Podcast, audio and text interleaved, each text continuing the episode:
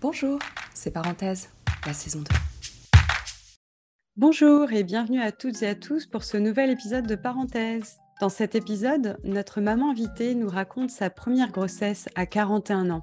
Les grossesses passées 40 ans se disent tardives, mais avec le recul de l'âge de la maternité, elles sont de plus en plus fréquentes et il n'est pas rare aujourd'hui d'avoir un enfant passé 40 ans. Une situation professionnelle et financière souvent plus stable et confortable, ou encore une maturité, une confiance en soi et une patience plus développée. Nombreux sont les avantages avancés par les parents quadragénaires. Néanmoins, biologie faisant, ces grossesses sont parfois plus compliquées et anxiogènes pour les parents, que ce soit en termes de fertilité, d'augmentation des risques de complications médicales pour la maman comme pour le bébé, ceci engendrant souvent un suivi plus dense. Même si les grossesses tardives sont aujourd'hui plus fréquentes et acceptées par la société, elles peuvent également générer pour le ou les parents des questionnements et inquiétudes quant au possible impact de leur âge sur la vie future de leur enfant. Notre invité nous confie le cheminement qui l'a mené à devenir une maman épanouie et plus sereine qu'avant bébé. Comment son désir d'enfant a germé et sous quelle forme le soutien de son partenaire l'a aidé à naviguer dans les eaux parfois tumultueuses de la maternité. Je suis donc ravie de retrouver notre invitée. Bonjour Magali. Bonjour Isabelle. Tu vas bien ce matin? Oui, très bien, très bien. Merci et toi? Très bien aussi, je suis très contente de te retrouver. Alors, si tu veux, Magali, je te propose de tout simplement commencer par nous parler un petit peu de toi mhm. euh, et nous dire peut-être ton âge, dans quel coin tu habites, euh, ta profession et éventuellement d'autres activités dans lesquelles tu t'engages. Et pour finir, ton petit truc à toi, une passion, une activité préférée. Oui, bien sûr. Donc, je m'appelle Magali, j'ai 41 ans, j'habite à Toronto en Ontario. Je vis près de High Park. Euh, je suis responsable commerciale euh, chez un traiteur alimentaire depuis plus de trois ans maintenant. J'ai toujours travaillé dans le, dans le secteur de l'événementiel et euh, de l'organisation d'événements. Et mon petit truc à moi, j'ai envie de dire, c'est plutôt des activités sportives telles que la marche à pied ou même la course à pied et la natation. C'est vraiment des choses qui me permettent de me détendre et de m'évader. D'accord. Donc, on a une maman quand même très sportive. Hein. Euh, et maintenant, pourrais-tu nous parler de ta famille, ta structure familiale? Là, j'ai le prénom de ton enfant et puis peut-être la petite spécialité qui vous caractérise. Mmh Donc, moi, j'ai un enfant. Il s'appelle Noah. Il a quatre mois la semaine dernière. On est une famille nucléaire. Le papa, j'ai un fiancé, il se prénomme Paolo, il est d'origine mmh portugaise. Ça fait plus de dix ans qu'il vit à Toronto. Du coup, à la maison, c'est français, anglais et un peu de portugais, parce que Noah a également deux demi-grands frères de 18 ans et 24 ans. Ils s'occupent très très bien de lui, de Noah. Ils, sont très, ils se prennent très à cœur. Ils poussent la poussette, ils lui donnent à manger, ils l'endorment même. Euh, oui, oui, oui. Et puis, bah, notre petite spécialité, on va dire, c'est on a une petite tradition quotidienne et on appelle ça le câlin des trois mousquetaires. Donc, c'est soit moi, soit Paolo qui a Noah dans les bras et puis bah, on s'enlace tous les trois et on, se fait un petit, on se fait le câlin des trois mousquetaires. Voilà. Ah, c'est super comme image. Bah, écoute, un, joli câlin entre Athos, Portos et Aramis. voilà. Alors, Magali, j'avais envie euh, d'aller à la genèse de votre euh, projet de famille et notamment ton désir d'être euh, maman. Tu as eu ton premier enfant à l'âge de 41 ans. As-tu toujours eu l'envie d'être maman ou l'envie est-elle survenue plus tard? Et sais-tu nous raconter le contexte de la décision de faire ce premier enfant avec ton partenaire? Alors moi, ça peut paraître bizarre, mais jusqu'à ce que je rencontre Paolo, j'avais pas envie vraiment d'enfant, enfin en tout cas d'être enceinte. Depuis que je suis adolescente ou même jeune étudiante, c'était toujours bah non, pas d'enfant, pas d'enfant, pas d'enfant. Et puis j'ai eu un déclic il y a quelques années en fait où je me suis rendu compte qu'on m'appellerait jamais maman et ça m'a un peu perturbée. Et puis j'ai commencé à envisager éventuellement l'adoption en me disant pourquoi pas si je rencontre personne. À cette époque-là, j'étais célibataire, je me suis dit bah pourquoi pas, hein, il n'y a pas de raison. Et l'adoption, c'est une procédure assez lourde onéreuse et complexe. Et moi, je ne pouvais pas suivre financièrement, mais j'avais quand même mis de côté en me disant si vraiment je le veux, bah, je ferai des sacrifices. Et puis, bah, entre-temps, j'ai rencontré Paolo, qui au début, lui, euh, c'est pas qu'il m'a dit qu'il voulait pas d'enfant, c'est que c'était pas son projet de vie. Et puis, bah, ça l'est devenu avec moi, on en a discuté. Et puis, en discutant, il m'a dit que si c'était quelque chose qui me tenait vraiment à cœur, bah, il était prêt à faire une famille avec moi. Et puis bah aussi euh, le voir avec ses enfants et avec les enfants de mes amis aussi, ça m'a donné envie je me suis dit que c'était la bonne personne, que ça allait être un bon papa. Et ensuite, bah, la décision, elle est venue assez rapidement dans le sens où, bah, de par mon âge, il a fallu se renseigner, parce que moi, à cette époque-là, bah, j'avais 40 ans, lui en avait 44. J'en ai parlé à mon médecin qui m'a dit si tu veux, Magali, tu peux t'inscrire dans une clinique de fertilité. Et en fait, euh, avec Paolo, on en discutait. On a dit non, on va essayer naturellement. Mmh et si ça fonctionne, ça fonctionne. Et si ça fonctionne pas, bah, c'est que c'est pas pour nous. Je voulais pas rentrer dans des process de FIV, in vitro et que ça devienne stressant et problématique pour moi, pour nous, pour notre couple. Et finalement, je suis tombée enceinte très rapidement au bout de trois mois. Ah oui. oui. Parfois, les étoiles s'alignent à une vitesse fulgurante. Voilà. Et on peut être encore très fertile. oui. Alors avec Paolo, est-ce que vous avez discuté au préalable euh, ou durant la grossesse de vos visions de la famille, de ce que représentait la parentalité pour vous, ce à quoi vous aspiriez? On avait plutôt discuté de nos valeurs familiales. on est à peu près sur la même longueur d'onde et on, on, a plutôt suivi le flot en fait. Euh, sachant qu'on avait, bah, qu'on avait les mêmes valeurs, les mêmes traditions. On a, été élevés différemment, mais euh, la manière dont lui, il a élevé ses enfants, comment il agissait avec les enfants, ça me parlait en fait. Je me suis retrouvée. Donc mmh pour moi, c'était assez euh, évident. D'accord. Il n'y a pas eu besoin de faire des ajustements. Et c'est mmh quelqu'un qui est beaucoup plus calme que moi, même si la grossesse et le fait d'être maman, ça m'a assagi. C'est quelqu'un qui me calme. Il est assez pragmatique il y a une balance qui se fait entre, les, entre nous. Mm. Est-ce que le, facteur de la différence d'âge entre vous et vos futurs enfants est entré en compte euh, lors de votre réflexion pour avoir cet enfant? Oui, alors euh, on y a pensé, puis Paolo, il a fait une petite blague en disant qu'il en aurait un au collège et l'autre sera à la crèche, donc euh, à la cause des différences d'âge. Moi, j'ai été élevée aussi dans une famille où ma mère a eu son dernier enfant à 42 ans. Donc, ce n'est mmh. pas quelque chose qui était nouveau pour moi. Du coup, elle m'a quand même dit, tu verras, quand tu l'emmèneras à l'école, tu verras, tu seras peut-être une des mamans les plus âgées, tu vas interagir avec des mamans qui ont plus la trentaine, ce genre de choses, mais ça ne me fait pas peur en fait. On va dire que j'ai ressenti la différence par rapport à quand je discutais avec mes amis qui étaient enceintes et qui, étaient plus jeunes que moi en termes de fatigue et mmh. de convalescence et de remise en forme après l'accouchement. Là, je sens qu'il y a une différence. Moi, j'ai été, après, c'est mon expérience personnelle, mais j'ai l'impression que j'ai été beaucoup plus fatiguée que mes deux autres amies. Ben, il y en a une, elle va bientôt accoucher et l'autre a déjà accouché, mais j'ai l'impression que la convalescence s'est faite plus rapidement pour mon amie que pour moi. Mais après, c'est peut-être moi. Mmh Quand on est très fatigué, on a un peu du mal à jauger euh, le reste. Et comment as-tu ressenti l'accueil de la nouvelle euh, de ta grossesse par ton entourage? Alors, euh, ma mère, elle était un peu choquée parce qu'elle savait que j'avais, enfin, j'avais toujours dit que j'en voulais pas. Donc, elle était contente, mais ça l'a un peu, euh, ah oui, vraiment, je pensais pas que, euh, voilà, c'était quelque chose qui tenait à cœur. Mon père, il a été surpris, mais il était très content. Et mes amis, bah, mes amis d'ici savaient que c'était un projet, donc elles étaient très, très contentes pour moi que ça se fasse aussi rapidement.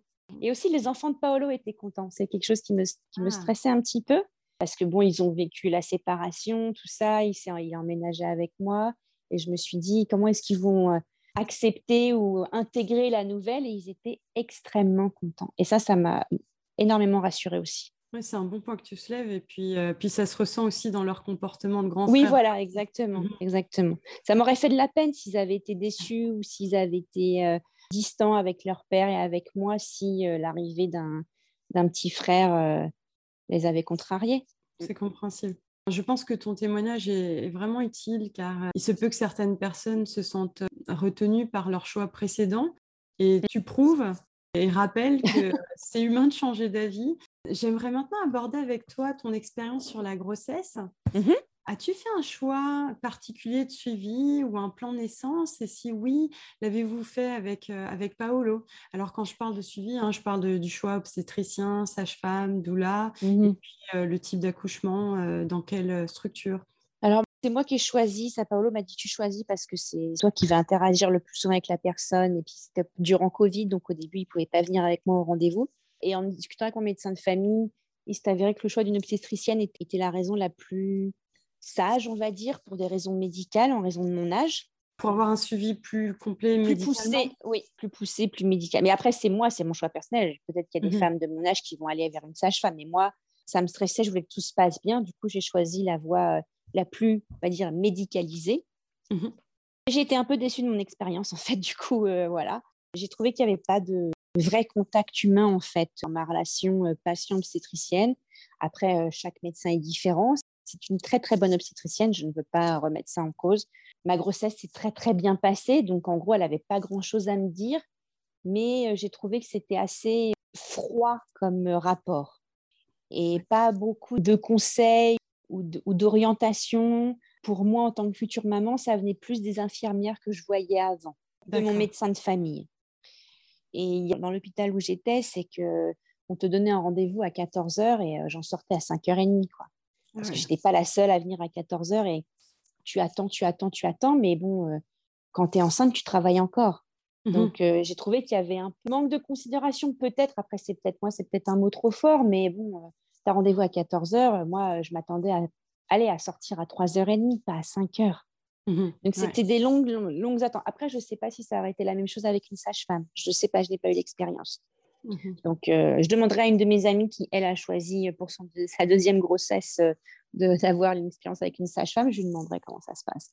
Mais voilà, c'était juste là mon petit, mon petit bémol par rapport à ça, mais chaque expérience est différente et mmh chaque médecin est différent et traite ses patients différemment. Donc, euh, c'est mon expérience personnelle. C'est compréhensible, surtout pour une première grossesse. Euh, tu t'attends à voir euh, dans la personne qui te suit une forme de guide. Est-ce qu'il y a des, des, sujets spécifiques où tu aurais vraiment aimé avoir plus de conseils? Peut-être plus en termes de nutrition, prise de poids, et mmh. euh, peut-être être plus ouvert au postpartum. Ah, c'est-à-dire? Bah, C'est-à-dire que tu tombes dedans euh, comme Obélix dans la marmite et euh, tu es tout seul. Déjà, c'est dur de dire que ça va pas. Mmh et, après, trouver les ressources, il y en a beaucoup sur Internet. quoi. Donc, voilà, juste qu'il y a un peu plus de, de, de me dire par Magali, voilà, je préfère vous prévenir. Vous pourrez avoir postpartum, ça va être comme ça, comme ça, comme ça ou comme ça. Faites attention enfin plus être ouvert aussi et plus me donner des, pas des outils d'aide, mais au moins me guider en me disant, ben voilà, voilà les ressources. Te guider vers les bonnes ressources, oui. Euh, celles, qu'elles valident, qui pourraient être utiles. Ouais, j'ai trouvé qu'il n'y avait pas assez d'informations par rapport à ça. Et bon, l'accouchement, chaque accouchement, est, chaque accouchement est différent, mais oui, vraiment le, le manque de d'aide et de, de, guide en fait sur la nutrition, comment bien se nourrir. Parce que bien sûr, il y a tout sur Internet, mais quand tu te fais suivre par un médecin, tu attends que ton médecin soit là pour te guider, tout simplement. Et comment s'est déroulée ta grossesse et comment l'as-tu vécue? As-tu des craintes, des questionnements? Est-ce que tu as rencontré des difficultés physiques euh, qui pourraient être notamment liées à ton âge? Alors, d'un point de vue médical, ma grossesse s'est passée sans problème. C'est bien pour ça que mon esthéticienne, à chaque fois qu'elle me voyait, elle n'avait rien à me dire. Tout se passait très, très bien. Euh, mon bébé se développait très très bien, tout était normal, j'étais dans les bonnes courbes, tout allait très bien. Par contre, moi personnellement, j'ai été souvent malade. Mon premier semestre a été euh, fait de beaucoup de nausées, de grosses grosses fatigues, des problèmes de digestion énormes, beaucoup de reflux acidique. Je me suis essentiellement nourrie de panini au fromage et de lait froid au chocolat durant toute ma grossesse quasiment. C'était la seule chose qui me passait. Le deuxième semestre a été moins catastrophique. Et le troisième semestre, c'était euh, rebelote, euh, des reflux qui étaient très très forts. J'en ai fini par prendre des médicaments parce que ça me réveillait la nuit, c'était terrible. Et euh, j'ai eu les mains qu'on gonflait, les pieds qu'on gonflait, et j'ai eu des problèmes au canal carpien de mes mains. Et mmh. ça, c'est lié à la grossesse. À partir du moment où j'ai accouché, je n'avais plus du tout mal à mes mains. Oh, wow. Voilà. Après, je ne sais pas si c'est lié à l'âge le problème des canaux carpiens, je ne sais pas si c'est lié à l'âge parce que j'ai d'autres amis qui étaient plus jeunes que moi qui ont eu le même problème, mais ce n'était pas une grossesse euh, idyllique, on va dire. enfin, médicalement, oui. Moi, personnellement, ça a été, ça a été dur. voilà. Si ça te réveillait la nuit, c'est que ça devait être euh, assez costaud. Ah, oui, c'était très costaud. En tout cas, pour les mamans qui nous écoutent, vous inquiétez pas, les douleurs devraient partir à la naissance. c'est au moins l'espoir à avoir pour l'après. Hein. c'est ça, c'est ça. Exactement. Ce n'est qu'un mauvais moment à passer. Et du coup, le panini au fromage, euh, elle est pas mal celle-là, parce que je connaissais l'envie de cornichons et euh, les fraises. Ah, j'ai eu aussi. les cornichons aussi, mais alors euh, les panini au fromage, ça a été le truc. niveau de la surveillance du corps médical, est-ce qu'elle a été particulièrement importante euh, lors de ta grossesse et quel a été ton ressenti quant à l'accompagnement et les soins que tu as reçus? Euh, Donc, tu nous as déjà parlé hein, de l'obstétricienne, mais je pense donc en termes de check-up peut-être plus mmh fréquents, des tests additionnels, euh, mmh ton âge, des mises en garde peut-être? J'ai eu un peu plus d'échographie, je pense que j'en ai eu deux de plus vers le terme. Je n'avais pas le droit de dépasser mon terme, donc il fallait vraiment bien voir où est-ce qu'il en était, s'il était bien positionné ou pas. Et j'ai eu, moi, des tests génétiques, en fait, un peu plus poussés, de par mon âge. Donc, ces premiers tests-là sont remboursés par la sécurité sociale. Si les tests reviennent négatifs, il n'y a rien d'alarmant. On n'a pas besoin d'en faire de supplémentaires. Mais s'il y a quelque chose qui n'est pas très clair et ce genre de choses, eh ben, le médecin va donner l'option, parce que ce n'est pas obligatoire, hein, de faire d'autres tests. Et là, il y a deux niveaux de tests. Alors, je il y a des tests qui sont moyennement poussés, on va dire, qui sont aux alentours de 250 dollars. Mmh et il y a la troisième batterie de test qui est très, très, très poussée, qui est aux alentours de 500 dollars. Et ça, ce n'est pas, pas pris en charge par l'OI. Et le, les tests très poussés, c'est là où tu fais la myosynthèse euh, C'est ce dont tu parles? Je pense, oui, je pense. D'accord, donc tu n'as pas eu besoin. Je ne suis pas sûre, mais je n'ai pas eu besoin de la faire. D'accord. J'aurais pu la faire, mais il fallait que je paye. D'accord, donc ça t'a pas semblé euh, beaucoup? Non. Non. Non. Tu n'as pas vécu la grossesse dans une sorte de peur? Bah, Moi, j'étais un peu stressée, mais stressée par rapport à mon bébé pour me dire en espérant qu'il soit en bonne santé. Quoi. J'avais mmh dit à Paolo, quand j'accouche, tu comptes ses petits doigts. c'est mignon. il l'a fait? Non, il l'a pas fait, mais il m'a dit quand même, c'est bon, il a ses, il a ses cinq, il a ses dix doigts. Il me l'a dit en rigolant pour détendre l'atmosphère. Voilà, oh. j'avais, sais pas, j'avais, j'étais stressée pour ça, mais pas, pas pour moi particulièrement, plus pour mon bébé. Du coup, comment as-tu vécu l'accouchement? Est-ce que les choses se sont passées comme prévu? Pas du tout. Ça ne s'est pas du ah, tout passé comme prévu. je vais essayer de faire court parce que c'est un peu long, mais déjà, je devais, je devais pas dépasser mon terme. Donc, mon terme, c'était le 5 juin. J'ai accouché le 4 juin. Comment ça se fait? C'est par rapport à ton de âge? par, De par le l'âge pour le bébé, pour moi-même, euh, en des raisons médicales, on ne fait pas euh, dépasser le terme. Et du coup, le jeudi soir, on se rend à l'hôpital pour se faire déclencher, pour élargir euh, mon col de l'utérus. Et là, on m'ausculte, on me dit, bah non, c'est bon, vous êtes à 3 cm, revenez demain. On revient le lendemain matin, la maternité était débordée, on a attendu 5 heures pour avoir une chambre. Oh, wow. Et à partir de là, on m'a perfusé pour déclencher le travail. J'ai commencé à avoir des contractions. À 10 heures du soir, on m'a percé la poche des os. J'ai eu ma péridurale en vers 2 heures, de la, 2 heures du matin. Ah oui. Parce que je, bah oui, mais parce que la douleur était supportable pour moi. Ma péridurale s'est moyennement bien passée parce que j'ai ressenti une décharge électrique. Du coup, j'ai un peu bougé. Du coup, après, j'avais tout le staff d'anesthésistes euh, en surveillance accrue parce que J'aurais pu avoir de très très fortes migraines, ils auraient dû intervenir sur ma colonne vertébrale. Ça ne s'est pas passé, tout va bien, j'ai rien eu. Et le lendemain, donc samedi, en début d'après-midi, donc presque euh, pas 24 heures, mais on, les on y arrive presque. J'étais à 9 cm et demi et là on m'a dit bah, vous allez commencer à pousser et au bout d'une heure je poussais.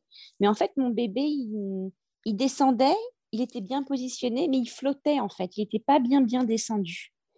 Du coup, euh, bah, au bout d'une heure, on m'a dit bah, en fait, Magali, euh, ça ne sert à rien. On ne va pas pouvoir le sortir naturellement. Je ne vais pas utiliser forceps. Donc, du coup, il euh, bah, faut qu'on fasse une césarienne. Et donc, j'ai donné naissance à mon bébé à 4h18 de l'après-midi le 4 juin, en étant rentré à l'hôpital le vendredi à 11h30 du matin. Noël, il était bien au chaud, il n'avait pas envie de sortir. Voilà, c'est ça. c'est ça. Et c'est vrai le sentiment qu'ils auraient pu prendre la décision de faire la césarienne un peu plus tôt parce que j'étais épuisée en fait. Et puis bah, j'ai eu la péridurale et j'ai eu l'anesthésie en plus pour la césarienne. Donc j'avais euh, les jambes extrêmement enflées. Ça a mis trois semaines à mmh. dégonfler. quoi. C'est quelque chose de commun? On, te... Euh, oui, oui. Euh, bah, pareil, une de mes amies a une césarienne et elle aussi, elle a eu ça. Ça dépend des gens. Et en mmh. fait, on transpire beaucoup et un, et un matin, on va se réveiller et boum, on aura retrouvé nos jambes et nos pieds comme avant.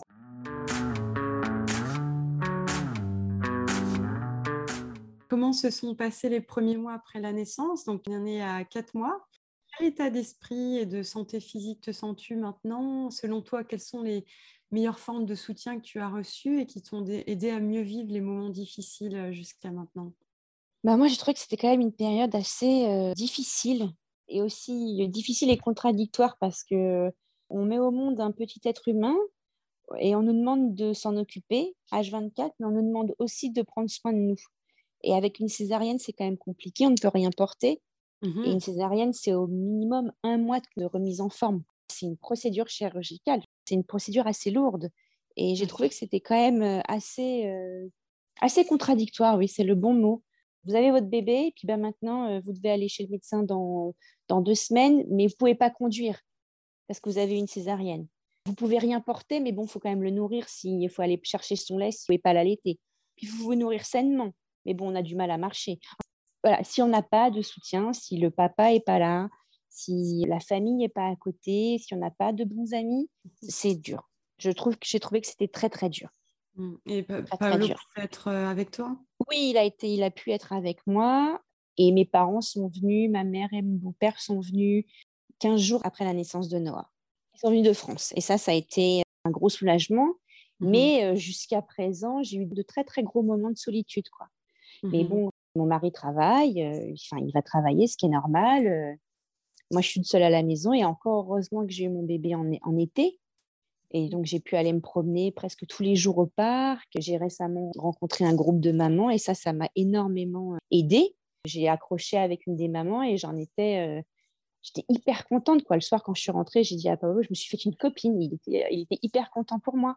Avoir un enfant, c'est un bonheur immense, mais c'est aussi très difficile et isolant parce mmh qu'on n'a plus ce rapport social avec nos amis qui travaillent. Chacun fait sa vie, chacun a, sa routine, mais du coup, on est un peu déconnecté. Et mmh. on est H24 avec son bébé et dans cette bulle, en fait. C'est une solitude qui peut être assez prenante. Et j'ai même une de mes copines qui m'a dit, je comprends ta solitude, car des fois, on rentre chez toi et c'est un monde de silence. Quand le petit dort ou quand moi, je suis fatiguée ou qu'on se repose, ça peut être très pesant. Et c'est là aussi où le postpartum peut être très dur parce que bah, on est fatigué, on dort pas, on est stressé parce que bah, la vie d'un être humain dépend de nous en fait. Il hein, faut être clair. Tous les jours, il faut qu'il mange, il faut qu'il dorme, il faut qu'il se développe correctement. Euh, s'il dort pas assez, moi ça me stressait parce que je me disais s'il dort pas assez, c'est-à-dire que son cerveau va pas bien se développer parce que quand ils sont tout petits, leur cerveau se développe quand ils dorment. C'est compliqué, mais bon. Tu dirais que à ce moment-là, quelle a été la meilleure forme de soutien que tu as pu recevoir de Paolo, de ton entourage, euh, de tes amis? Oh bah, Paolo, quand il travaillait pas et qu'il pouvait le nourrir pendant que je dormais, c'était euh, génial. Avoir un peu de temps sans bébé, juste le temps d'aller, euh, juste le temps de prendre une douche, d'aller se faire faire une manicure, pédicure, ou juste le temps de pouvoir aller chez le coiffeur, ou même d'aller faire les courses toute seule. Ah oui Courses alimentaires toute seule. Et aussi, tout au début, j'ai une amie qui m'a apporté à manger, qui allait me faire les courses, quand mes parents étaient là, ils nous faisaient à déjeuner et à dîner. J'ai des amis qui m'ont fait livrer de la nourriture pour une semaine. Ça, ah. c'est euh, ouais, ça c'est vraiment la forme de soutien, je trouve la plus importante, se nourrir correctement. Bon conseil pour les, pour les futurs parents, hein, pour nos auditeurs, euh, les courses de nourriture. Peut-être un petit coup de fil aussi de temps en temps, ça peut apporter beaucoup plus qu'on ne le mmh. pense. Euh, merci pour l'idée, Magali. de rien. Alors, à quel moment as-tu le sentiment profond d'être devenue maman? Est-ce que quelque chose en particulier a déclenché ce sentiment euh, chez toi? Quand on est parti de la maternité, en fait, il était là, on était devenus trois. Aussi, du coup, pendant ma grossesse, j'ai eu le sentiment d'appartenir à le groupe des femmes à gros bidous, j'appelais ça comme ça, avec une amie. Et en fait, j'ai réalisé que j'y appartenais plus après l'accouchement. Du coup, quand je croisais des mamans avec des gros ventres, bah, j'étais passée de l'étape d'après, j'étais dans le groupe des mamans, c'était terminé. J'étais plus, dans, j'étais plus dans ce groupe de mamans d'attente en fait, où mmh on a toutes ces attentes, où on prépare tout, où on se regarde, on a toutes des gros ventres, on est là, bah oui, ça va arriver, moi aussi. C'était terminé. C'était terminé. Maintenant, je suis une maman.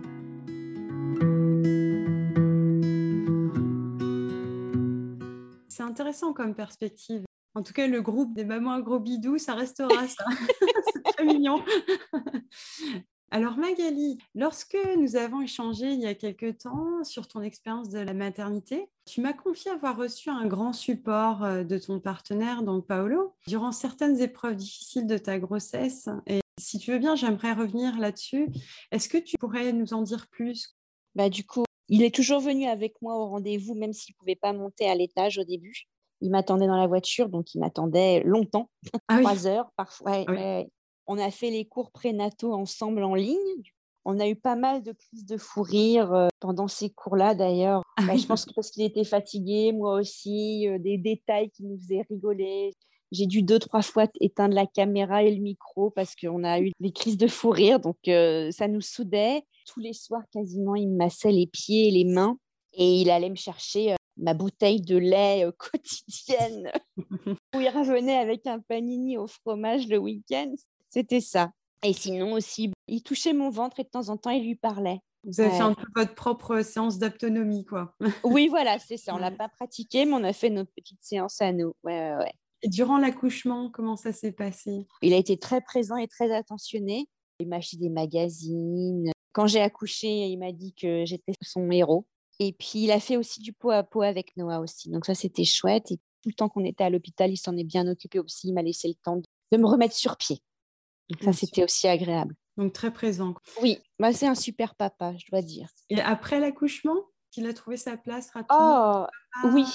Est-ce qu'il y a des activités qui lui sont réservées aussi? Oui, alors il a trouvé sa place très rapidement. C'est lui qui s'occupe un peu de, on va dire, la routine du soir, entre guillemets. On se sépare les choses. Et il l'endort tous les soirs quasiment. C'est moi qui le prépare, qui le met en pyjama, euh, qui lui donne le bain. Et quand son père rentre, il finit de le nourrir et il l'endort. Et depuis que Noah a un mois, on va à la piscine pour bébé. On le fait en famille, mais c'est Paolo qui va dans l'eau avec lui. Déjà, moi, je ne pouvais pas y aller parce que j'avais ma césarienne. Et vu qu'il travaille tous les jours et qu'il le voit que le soir, et eh ben, au moins, il a une activité avec lui le dimanche. Et c'est euh, leur petit moment à eux, leurs 30 minutes à eux, avec d'ailleurs beaucoup de papas. C'est beaucoup de papas qui font cette activité dans l'eau. Et puis bah, le week-end, euh, il, s'en occupe bien. Il y a une balance qui se fait, c'est-à-dire qu'il travaille, il a aussi besoin de se reposer, il a aussi besoin de déconnecter. Et moi, bah, je m'occupe de notre fils et j'ai aussi besoin de déconnecter, donc on trouve une balance. Un équilibre, d'accord. Un équilibre, oui. En tout cas, c'est une super idée pour la piscine, pour impliquer les papas. Parce que souvent, ce qui revient, c'est que les papas, à cet âge-là, quand le bébé est vraiment très jeune, ils ont un petit peu du mal à trouver leur place ou une mmh. activité où ils ont vraiment l'impression de créer le lien avec l'enfant. Ouais, je le conseille. Ça dure que 30 minutes. C'est des piscines exprès réservées aux bébés. Donc, euh, nous, euh, on a commencé. Noah avait un mois. Donc, c'était le plus petit. C'est génial pour eux, quoi. Y a une accompagnatrice et puis elle explique comment interagir entre le bébé et la piscine et l'eau. Et puis, bah, après, ils les mettent sous l'eau. Euh. c'est super. Non, c'est vrai que ça doit être relaxant pour tout le monde. Hein, ah ouais, ouais, ouais. Observes-tu une, euh, une, différence dans vos approches et vos interactions euh, avec Noah entre toi et Paolo? Et comment ça se traduit? Oui, il sait à qui il a affaire. Hein. Il sait quand c'est maman, il sait quand c'est papa déjà. Il n'interagit pas de la même manière. Comme quoi, par exemple? Depuis qu'il est petit, il a souvent fait ses siestes sur moi. Et ah. moi, quand je le couche, il a un peu de mal. Mais en revanche, son père peut le coucher et puis ça va très bien se passer, quoi.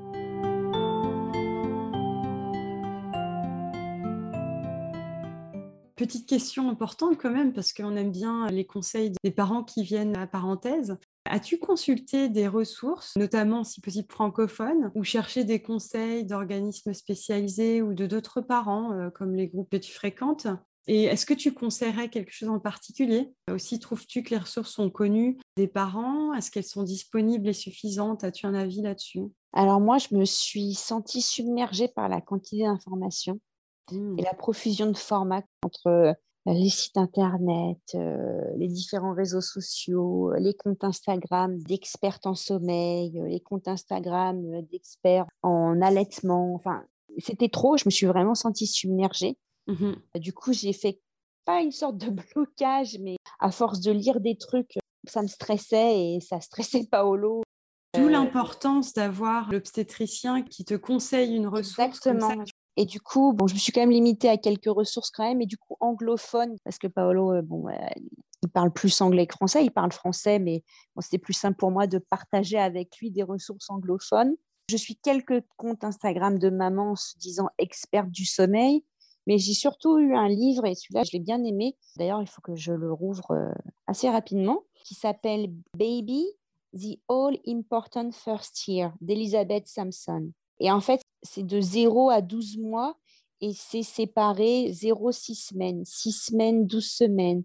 Et ça explique le développement de l'enfant en termes de développement physique, mouvement, cycle du sommeil, la transition avec la nourriture solide. Par exemple, là, en ce moment, euh, Noah, il, est dans la phase où il va se retourner sur son ventre. Il se retourne du ventre au dos, mais il fait pas le dos au ventre. Et là, ce mois-ci, il va commencer à se retourner en étant sur son dos, sur son ventre. Le livre explique ce genre de choses. J'ai beaucoup aimé. Et puis, il y a toute une partie aussi sur healthcare, la santé du bébé, de 0 à 12 mois, des conseils, s'il est malade, quoi faire, euh, ce genre de choses. J'aime beaucoup ce livre. C'est une sorte de Bible, en fait.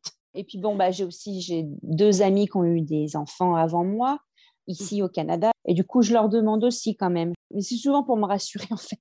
je pense qu'on fait tout ça. Hein. Oui. Et le groupe de mamans dont tu parlais au début, comment tu les as rencontrés Sur Facebook, en fait. D'accord. Est-ce que tu suis des, des, réseaux sociaux particuliers? Les Français de Toronto. Est-ce qu'il y a des, des, livres, des jouets, des jeux éducatifs ou euh, outils éducatifs que tu trouves pertinents, euh, peut-être francophones, qui marchent bien avec ton enfant et où est-ce que tu les trouves? Alors, c'est un site anglophone, mais bon, les jouets, il n'y a pas d'anglais ou de français. Ça s'appelle Love Very. Et en fait, c'est un site qui propose des jouets en fonction des tranches d'âge du bébé selon son développement.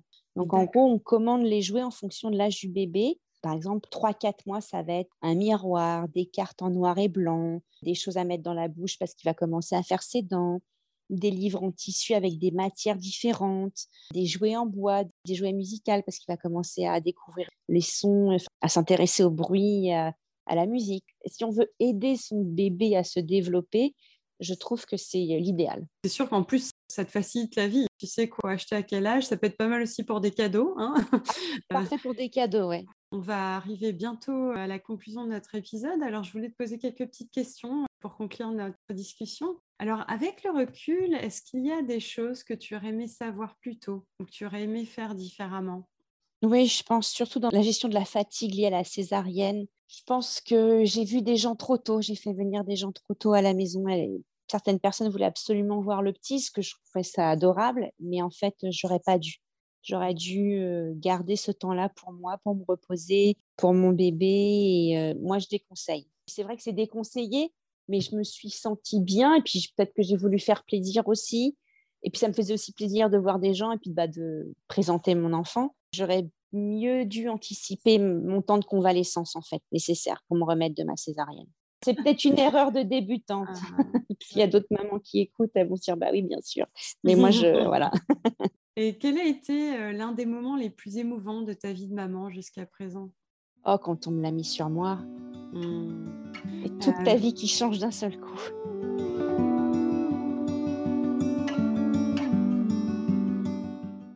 As-tu euh, une super astuce ou un conseil pour les mamans qui se reconnaissent dans ton portrait? Je dirais que c'est la condition physique, elle a un impact sur son moral en fait. Il faut vraiment prendre soin de soi. Si les personnes peuvent le faire, c'est faire des marches et du sport.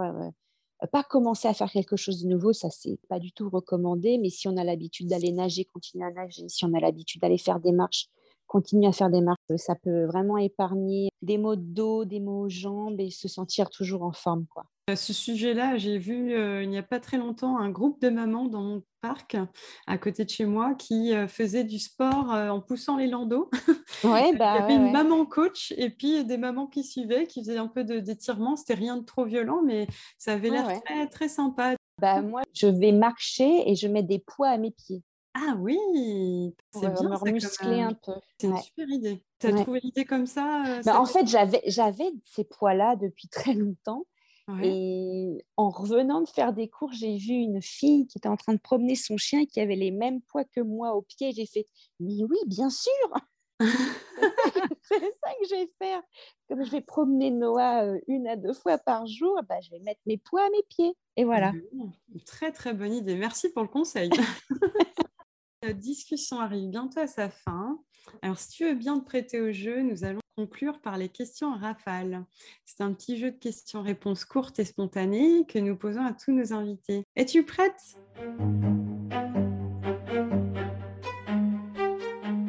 Oui. Ok. Alors, le personnage fictif préféré de ton enfant? Son petit chien en plus qui est accroché à sa poussette. Ah. Le meilleur moment de la journée? Le matin, quand il se réveille et qu'il me sourit. Ah. Ta façon de décompresser. Eh ben, ce serait aller faire une marche ou aller nager. Qu'est-ce qu'il y a de plus cool à devenir ou être parent? On développe de nouvelles qualités qu'on ne pensait pas avoir. On change. Comme lesquelles? Bah, Moi, je suis beaucoup plus patiente, beaucoup plus calme que je ne l'étais avant. Le conseil que tu te donnerais à ton toi d'avant bébé? Profite. Fais-toi bien cajoler. Alors, je te remercie beaucoup, Magali, pour ton témoignage touchant et si sincère. Je suis certaine que ton récit va parler à beaucoup de parents, de mamans en devenir ou de personnes en questionnement sur une euh, potentielle grossesse, qu'elle soit tardive ou non. Aurais-tu euh, d'ailleurs un mot final pour nos auditeurs et auditrices? Oh, bah, De par mon expérience, euh, vu que je voulais pas d'enfant et que finalement j'en ai un, si vraiment on en veut un, bah, on le saura. C'est quelque chose qui se développe en nous et ça se ressent. C'est comme un petit papillon qui grandit, qui grandit à l'intérieur de soi. Et c'est vrai qu'il y a un sacrifice de soi à faire. Dans les premiers mois, je m'en rends compte. Mais ça évolue et je pense qu'après, euh, le reste, c'est que du bonheur. Sur ces jolis mots. Encore merci. C'était un plaisir de te recevoir à parenthèse. Quant à nous, chères auditrices et auditeurs, nous nous retrouvons le mois prochain pour un nouvel épisode de Parenthèse. Et en attendant, je vous souhaite à toutes et à tous de beaux moments avec vos bouts de chou. Prenez soin de vous.